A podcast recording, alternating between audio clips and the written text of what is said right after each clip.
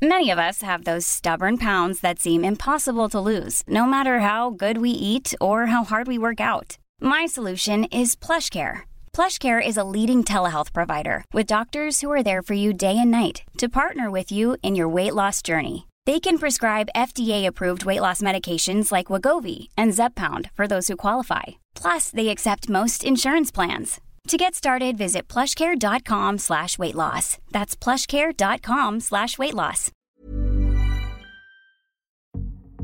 We play for bravery. We play for big hearts in tiny bodies. We play for the fighter within.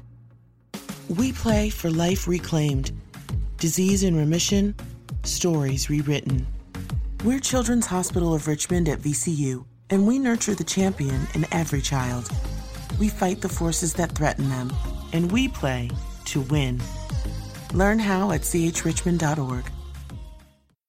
The future will be amazing, and that's all well and good. But what about today? You can feel the rush of a 400 horsepower Nissan Z, or climb to new heights in the all terrain Nissan Frontier.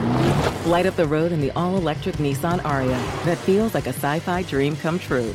The future will be great, but today is made for thrill. All you have to do is get in a Nissan and drive. 2023 Aria and Z not yet available for purchase. Expected availability is this spring for 2023 Z and this fall for 2023 Aria. Andrews Capé, miembro del canal de YouTube, plantea la siguiente cuestión.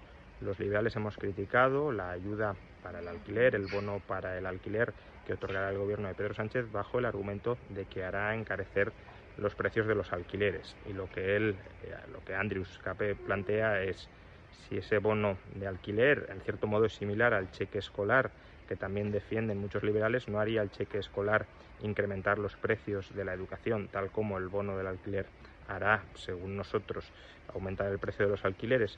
Bueno, aquí la cuestión clave es cuál es la elasticidad de la oferta.